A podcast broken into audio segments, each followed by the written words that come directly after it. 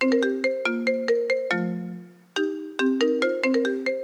se hoje você recebesse uma chamada do céu e Jesus te chamasse para morar com Ele, você estaria pronto para atender?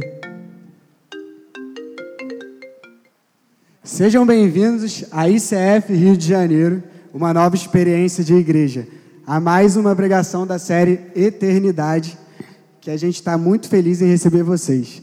No primeiro domingo, a gente falou sobre a sua vida no espelho da eternidade, em como entender essa perspectiva de eternidade pode fazer a sua vida mudar hoje.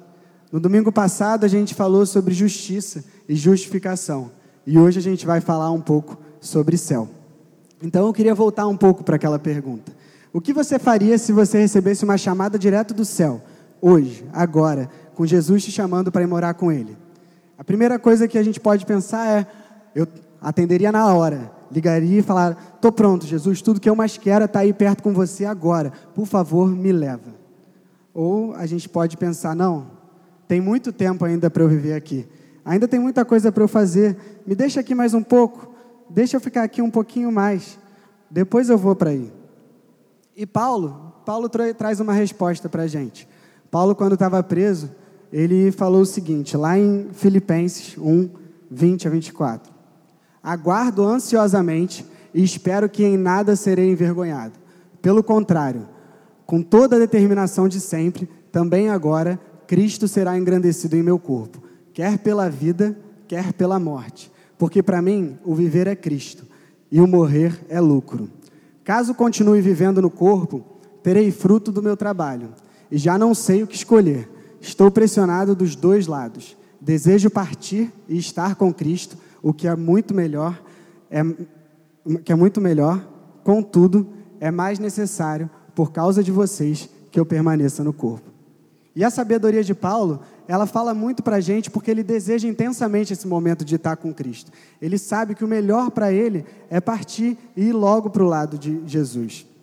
Mas ele também sabe que o nosso corpo, que a nossa vida, que ela é feita para consagrar o Senhor, para adorar o Senhor, para agradar o Senhor, seja aqui ou seja lá, seja nesse corpo ou seja quando a gente deixar esse corpo. E hoje a gente vai tentar entender o céu para pensar um pouquinho mais como Paulo, para tentar, tentar entender que é muito bom, que tudo que eu mais quero é estar ao lado de Jesus, mas que enquanto eu estiver aqui, enquanto eu estiver aqui, eu quero ser usado para construir e fazer parte da construção desse lar que um dia eu vou encontrar. E muita atenção, porque eu vou dar um monte de spoiler durante toda a pregação e durante tudo que eu vou falar.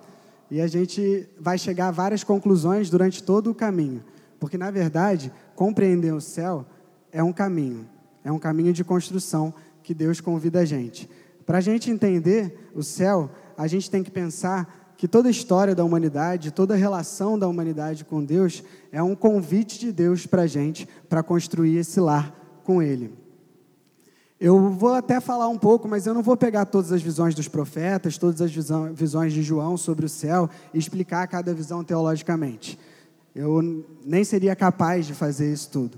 Na verdade, eu quero entender o céu como um lar, um lar que é construído por Deus constantemente em, com a gente, que Ele convida a gente a participar dessa, dessa construção. E se você hoje está visitando a gente, se você, na verdade, talvez acredite em outra coisa, ou se você acredita que simplesmente a gente morre e acabou, se você não tem muita certeza de tudo isso, eu espero que hoje você possa ouvir esse convite de Deus, esse convite de Deus para a sua vida, de que Ele quer passar a eternidade com você. E como, como é que você imagina o céu? Eu acho que todo mundo, independente de conhecer muito a Bíblia, de conhecer muitas escrituras, de saber tudo que está escrito lá ou não, todo mundo já parou em algum momento e pensou: como é que vai ser quando os meus dias aqui nesse mundo acabarem? E eu queria que a gente fizesse esse exercício agora. Esse exercício agora. Queria que você fechasse seus olhos e tentasse imaginar o que iria acontecer depois que você partisse aqui nessa terra. Quando você deixasse o seu corpo, o que aconteceria? Então, feche seus olhos, passa aí uns 5, 10 segundos pensando nisso um pouquinho.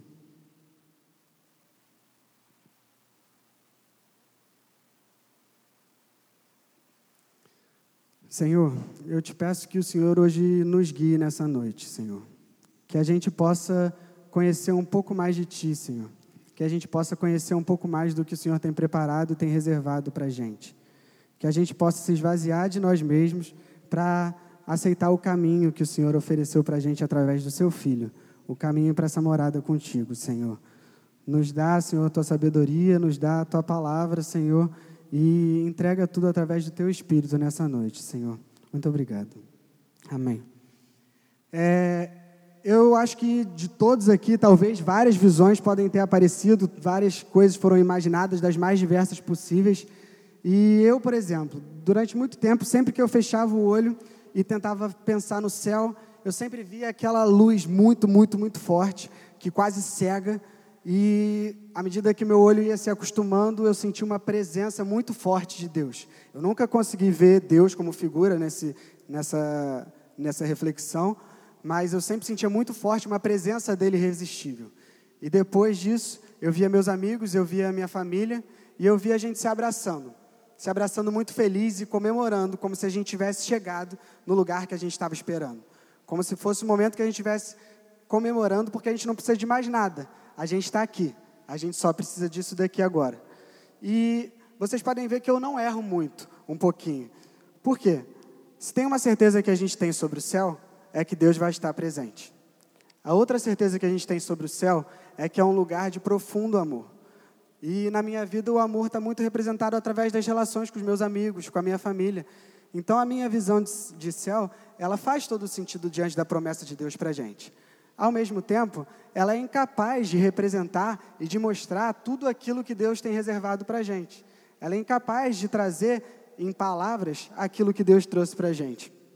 E é por isso que eu não vou tentar fazer isso aqui essa noite.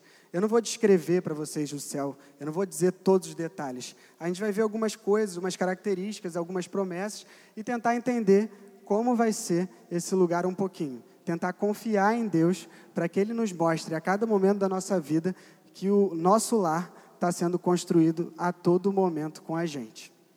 E eu vou começar lá pelo final é, nas, na, nas visões de João, eu vou trazer só as imagens para a gente ver as palavras que ele colocou. João falou numa cidade de ouro, em muralhas de jaspe. João falou, pode passar para o próximo. João falou em uma rua de ouro, em fundamentos da cidade de Pérola. João falou de um rio de água, de água da vida que corre pelo vale do Senhor. Falou de árvores que dão fruto todo o ano.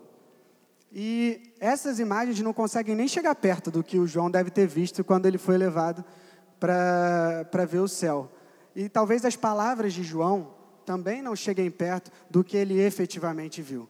João tentou descrever o céu com as coisas mais preciosas, com as coisas mais valiosas que ele conhecia naquela época. E ele tentou mostrar para a gente a maravilha que ele viu. Mas ainda assim, talvez as palavras que a gente tenha hoje da visão, das visões de João não sejam suficientes. Só que a palavra de Deus, ela é muito, muito perfeita. E no Apocalipse, lá no final do livro de Apocalipse, tem um trechinho que é menos que um versículo, que diz assim: João fala, o anjo me disse, estas palavras são dignas de confiança e verdadeiras. Estas palavras são dignas de confiança e verdadeiras. Ou seja, uma das grandes chaves para a gente entender um pouco de como é, como é o céu é confiança, é confiar em Deus. A gente sabe que, os, que Deus é a presença mais sublime do amor. Só que às vezes o amor parece subjetivo e a gente acaba não conseguindo entender ele completamente. E a gente pode tirar algumas coisas de, desse amor. Uma delas é confiança.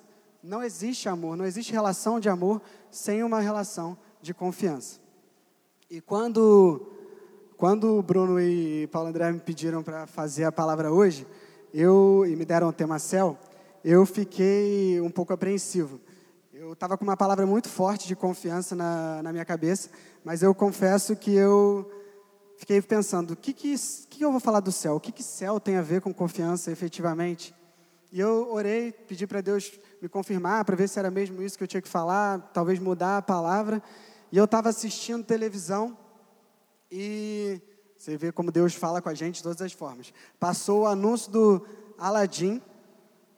E aí o trailer do Aladdin, a primeira cena do trailer é aquela cena que o Aladim está na sacada da Jasmine, que ele vai levar ela para ver o mundo lá fora, que ele vai tirar ela daquele palácio que é uma prisão para ela, e ele vai abaixo e fala assim: Você confia em mim? Você confia em mim? E é muito ruim às vezes fazer uns paralelos, mas eu fico imaginando que Deus fez mais ou menos isso com João. Deus não desceu de um tapete, mas ele foi até João e ele falou: Você confia em mim? Você confia em mim para eu te mostrar que a vida é muito mais do que esse mundo aí que você vive? Você confia em mim? E Deus fez isso, esse convite durante toda a existência da humanidade. Durante toda a existência da humanidade, Ele faz o convite para que a gente possa confiar nele. Para que a gente possa confiar nele para construir o nosso lar junto com Ele. Para que a gente possa viver um pedaço desse céu aqui na terra. Para que a gente possa conhecer um pouco desse céu aqui na terra através desse convite de confiança de Deus. Então, mais do que falar das visões e de tentar imaginar como vai ser o céu, a gente vai falar um pouco desse convite, de como é necessário a gente confiar em Deus para estar com Ele e para estar face a face com Ele na construção do nosso lar. A Bíblia tem muitos, muitos momentos e muitas coisas que nos fazem desfrutar e, de Deus e nos provocam a confiar nele.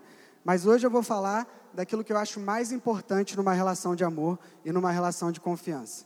Eu vou falar daquilo que eu acho que é mais importante para a gente fazer quando a gente precisa provocar a confiança de alguém. E quando a gente quer a confiança de alguém, o primeiro passo que a gente tem que dar, obrigado, o primeiro passo que a gente tem que dar é confiar nela. Para que alguém confie em mim, eu preciso confiar nele antes. E a Bíblia e a Bíblia fala isso. A Bíblia fala que Deus nos amou primeiro. Deus confiou na gente primeiro. E é sobre isso que eu vou falar um pouco aqui. Deus estava lá, vivendo a eternidade, porque Deus vive a eternidade desde sempre. E ele podia ter passado a eternidade com os anjos sem criar a humanidade, ter vivido lá sem se preocupar em criar a humanidade, mas Deus decide criar o homem. E esse é um dos mistérios que a gente só vai conhecer completamente, talvez quando a gente chegar lá. Por que, que Deus resolveu criar o homem? Mas eu gosto muito de uma explicação que fala um pouco assim: Deus é tanto amor, Deus é tanto, tanto amor e tanta glória, que ele precisava criar uma criatura, a imagem e semelhança dele, com a qual ele pudesse se relacionar, com a qual ele, a qual ele pudesse amar e a qual ele pudesse receber esse amor. Só que tem um detalhe: para Deus sentir esse amor da gente, para Deus ter esse amor de volta, ele não podia criar simplesmente bonecos e marionetes que ele fizesse o que quiser, que ele, o que ele queria. Ele tinha que dar para a gente o poder de escolha. Ele tinha que dar para a gente o poder de decisão. E ele faz isso com muito amor e com muita confiança. Deus confia na gente primeiro. Isso não quer dizer que a gente não vai errar, não quer dizer que a gente não vai decepcionar ele, mas ele confia e espera que no final a gente tome a decisão certa. Ele confia e espera que a gente ame eles. Que a gente ame ele. E lá no início, lá em Gênesis, a gente vê que isso já aconteceu. Quando Deus colocou o homem e a mulher no jardim, ele disse assim: O Senhor Deus fez nascer então do solo todo tipo de árvore, árvores agradáveis aos olhos e boas para alimento. E no meio do jardim estavam a árvore da vida e a árvore do conhecimento do bem e do mal. E o Senhor Deus ordenou ao homem: Coma livremente de qualquer árvore do jardim, mas não coma da árvore do conhecimento do bem e do mal, porque no dia em que dela comer, certamente você morrerá. Deus falou isso para o homem porque Deus sabia que, apesar da gente ser criado à imagem e semelhança dele, a gente não desfrutava da perfeição dele. E a gente não é capaz de fazer, se tomar sempre a decisão certa, quando se a gente tivesse o conhecimento do bem e do mal. Mas Deus confiava no homem. Deus confiou tanto no homem que a árvore estava lá no meio do jardim, no meio, com aquele fruto, que muita gente pensa que é uma maçã, mas não é uma maçã. Com aquele fruto delicioso lá no meio do jardim, chamando, o, chamando Adão e Eva, e ele não colocou uma cerca. Deus não colocou uma cerca para o homem não conseguir pegar o fruto. Deus confiou no homem, porque o homem precisava decidir obedecer a única coisa que Deus falou para ele naquele momento. Coma de tudo, mas não coma da, do fruto do, da árvore do conhecimento do bem e do mal. Deus faz isso com a gente. Deus faz isso com toda, com, em toda a história da humanidade. Deus podia tomar uma providência e simplesmente impedir que tudo de ruim que a gente faz acontecesse. Mas ele não faz isso não é porque ele é um Deus sádico e ele quer que a gente é, quer ver o sofrimento. Ele faz isso porque ele precisa se relacionar com a gente de forma verdadeira. Ele faz isso porque ele precisa se relacionar com a gente com amor e com confiança. Então ele precisa confiar que a gente tome a decisão certa. Porque Deus escolheu a gente para desfrutar a eternidade com Ele. Deus fez a criatura que ia passar a eternidade com Ele no céu, naquele lar. Então Ele precisa confiar na gente. E mais, uma, mais um relance disso que a gente tem ainda lá na história de Adão e Eva é que eles foram chegando perto, foram chegando perto, foram chegando perto da árvore, e é aquele momento do filme que você fala assim: para, alguém avisa para eles que não dá para fazer isso. Deus podia ter chegado e falado: ei, ei, não falei para você não comer dessa, dessa, desse fruto? Mas ele não fez isso. Deus, mesmo sabendo tudo o que ia acontecer quando o homem comesse daquele fruto, Deus falou, Deus não impediu que aquilo acontecesse. Deus simplesmente deixou o homem comer do fruto e ainda assim ele confiou que mesmo o homem imaturo, imperfeito, incapaz de tomar a decisão certa a todo momento, que a gente fosse amar ele. Então Deus, mais uma vez, confiou na gente. E outra, outro momento que me chama muita atenção na, na Bíblia é a história de Jó. A história de Jó, é, ela tem diversas coisas interessantes, mas uma coisa que sempre me intrigou e me intrigou muito por causa do meu avô, que sempre falou sobre essa passagem, é como é que Deus permitiu que o diabo fosse conversar com ele. Como é que Deus teve aquela conversa com o diabo lá? Eu, não, eu me imagino, se eu fosse Deus e o diabo vem conversar comigo e falar as coisas que o diabo foi falar para Deus naquele momento, eu ia mandar embora. Mandar embora, vai fazer outra coisa, sai daqui, mas não. Deus conversa com o diabo. Deus conversa com o diabo e fala assim: por onde você andava? O diabo falou: estava dando uma volta na terra. Aí Deus fala assim: ah, você viu meu servo Jó? Cara bom, incorrigível, incapaz de fazer qualquer mal, conhece ele? O diabo fala: conheço, mas Deus, ele só é assim porque você deu tudo para ele. Você deu família, você deu dinheiro, deu terra, deu tudo. Ele só tira tudo dele para ver se ele não vai te amaldiçoar. E Deus aceita o desafio do, do diabo e fala: Ok, vai lá e tira tudo de Jó. Pode tirar tudo de Jó, menos só não pode tocar um dedo nele. E assim acontece. O diabo leva a família, o diabo leva o dinheiro, as terras, os rebanhos, tudo de Jó. Eu não sei exatamente por que Deus permitiu eh, isso, mas duas coisas eu sei. Deus precisava mostrar para o diabo que ele confiava na gente. Naquele momento, Deus mostrou para o diabo que ele confiava, confiava no seu servo Jó. E eu fico imaginando aquele anjo caído, recalcado, quando ele ouve do Senhor que ele confia no seu servo Jó. Deus não controlou Jó para que Jó não fizesse é, o que o diabo queria. Deus confiava que o diabo podia tirar tudo de Jó, mas que Jó conservaria o seu espírito e permaneceria com Deus. A outra coisa que é importante dessa história é que Deus não lamenta a morte nesse mundo. Deus não valoriza a morte nesse mundo.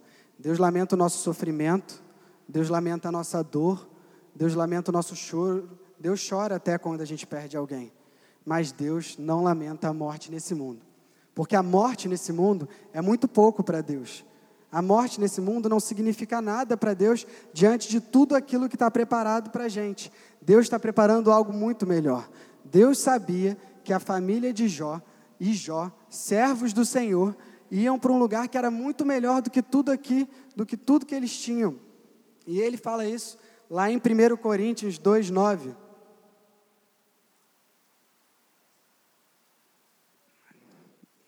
Todavia, como está escrito: olho nenhum viu, ouvido nenhum ouviu, mente nenhuma imaginou o que Deus preparou para aqueles que o amam.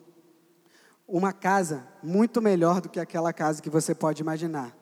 Uma casa preparada por Deus e por você. Preparada por Deus confiando em você. A construção dessa casa ela começa aqui. E o maior gesto de confiança, o maior gesto de amor de Deus pela humanidade foi que ele nos deu o caminho para essa casa. Deus deu o seu filho amado em sacrifício para que a gente soubesse qual era o caminho de casa. E através do caminho de casa, a gente conhece mais sobre essa casa. Através do caminho de casa, a gente pode saber que esse lugar é um lugar de amor. Que esse lugar é um lugar onde o pecado não existe mais. Porque por mais que o pecado ainda exista aqui nesse mundo, por mais que a gente ainda erre, por mais que a gente ainda seja incapaz de tomar a decisão certa em alguns momentos, Jesus veio e lavou todo o pecado para que a gente pudesse experimentar um pouco de céu aqui na terra. O céu é tudo de perfeito, tudo de bom, tudo que Deus criou sem o pecado. O céu, assim como era o jardim antes do pecado, era tudo de maravilhoso que Deus criou. Você pode esperar do céu tudo aquilo que você vê de bom aqui, de amor de Deus nessa terra. Tudo isso vai estar lá, só que sem o pecado.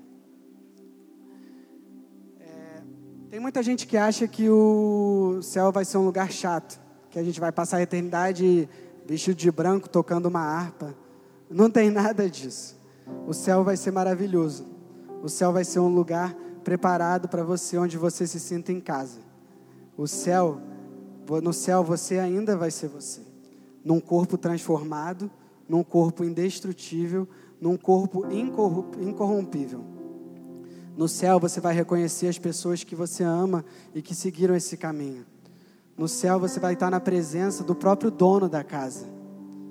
No céu você vai estar num lugar maravilhoso que você quase não consegue imaginar. O céu é a presença de Deus. O céu é a festa com o dono da casa. O céu é o lugar onde você se sente abraçado. E eu orei muito enquanto estava preparando esse, essa mensagem para que Deus me desse uma visão diferente daquela que eu falei no início da, da pregação. Diferente daquela imagem de luz, que eu pudesse ver efetivamente alguma coisa do céu, que eu pudesse ver talvez algum relance do que João viu. Quanta arrogância a minha. Deus me mostra um pedaço de céu em vários momentos da minha vida. Deus me mostra um pedaço de céu quando eu entro na minha casa. A minha casa é um lugar de amor, de confiança, que eu sirvo as pessoas que eu amo e que me amam e que estão lá junto comigo. Deus me mostra um pedaço de céu quando eu entro aqui. Quando eu vejo essa camisa que eu fiz questão de usar na pregação hoje, que está escrito: Bem-vindo à casa quando eu recebo um abraço, quando eu recebo um sorriso. Eu imagino que é exatamente isso que vai acontecer quando eu chegar lá. Deus vai abrir os braços e vai falar: Bem-vindo à casa. Você chegou em casa. E essa casa é um lugar de pessoas em serviço do outro. É um lugar coberto por um teto da graça de Deus, cercado pelas cortinas da presença dele e onde a gente vai ser recebida com o calor, com o calor da paixão de Deus. Ele, ela é reino erigido para você e por você que aceita esse convite de confiar em Deus. E quando a gente, a Bíblia fala dessa casa, ela também fala que nós somos cidadãos do céu. Nós somos cidadãos de lá. O nosso lugar não é aqui. Aqui a gente tem apenas relances. E quando ela usa a imagem de cidadãos é porque tudo que a gente estranha aqui, tudo que parece não fazer sentido, tudo aquilo que faz mal, nada disso vai existir no céu. Porque na nossa casa é um lugar de inteira confiança. É um lugar onde a gente pode descansar e desfrutar. O céu é um lugar de pertencimento, é um lugar de relacionamento, é um lugar de família, é um lugar de vida. O céu não é um lugar de morte. Aquele que crê não vai morrer. Aquele que crê, ainda que morra, viverá. O céu é um lugar de vida. E no céu, a gente vai conhecer a nossa real identidade. Porque a gente é feito à imagem e semelhança de Deus. Apesar disso, a gente só vai reconhecer essa real imagem e semelhança quando a gente contemplar a face de Deus. Então, o céu, no céu, você vai saber a sua real identidade de natureza gloriosa, Filho do Senhor. Então, o que, que Deus espera? Deus espera que a gente possa confiar nele. E Deus confia na gente para que a gente tome essa decisão certa, para que a gente tome a decisão certa de estar na presença dele. O céu vai ser um lugar animado, feliz. Tudo que Deus criou ainda existe, só que sem o pecado. A gente conhece o caminho para o céu. E conhecendo o caminho para o céu, a gente conhece um pouco de céu. O céu é a nossa verdadeira casa, onde a gente sente, pertence, onde a gente pode amar sem se preocupar. O céu é o nosso lar. E no nosso lar não vai ter noite, não tem treva, no nosso lar não tem choro, não tem dor, no nosso lar não tem nada de ruim. A ordem antiga passou e Deus fez tudo novo. Os olhos dos cegos se abriram, os ouvidos dos surdos ouviram. Ele fez tudo novo para a gente. Nós seremos o povo de Deus e Ele estará conosco, mesmo que a gente ainda erre por aqui. Ele confia na gente e espera que a gente tome a decisão certa e ame Ele também. Deus está construindo o nosso lar. Para conhecer um pouco dele enquanto você está aqui, você precisa aceitar esse convite. Você precisa aceitar o mesmo convite que João aceitou. Você confia em mim? Você confia em mim para entender como verdadeira essa promessa de que o que tem preparado para você é muito melhor do que você tem aí? Você confia em mim para saber que um dia você vem para casa? Você confia em mim para ajudar a construir essa casa daí, daí onde você está? Você confia em mim para desejar estar ao meu lado agora, mas para saber que a sua vida aí vai gerar frutos para o reino. Você confia em mim?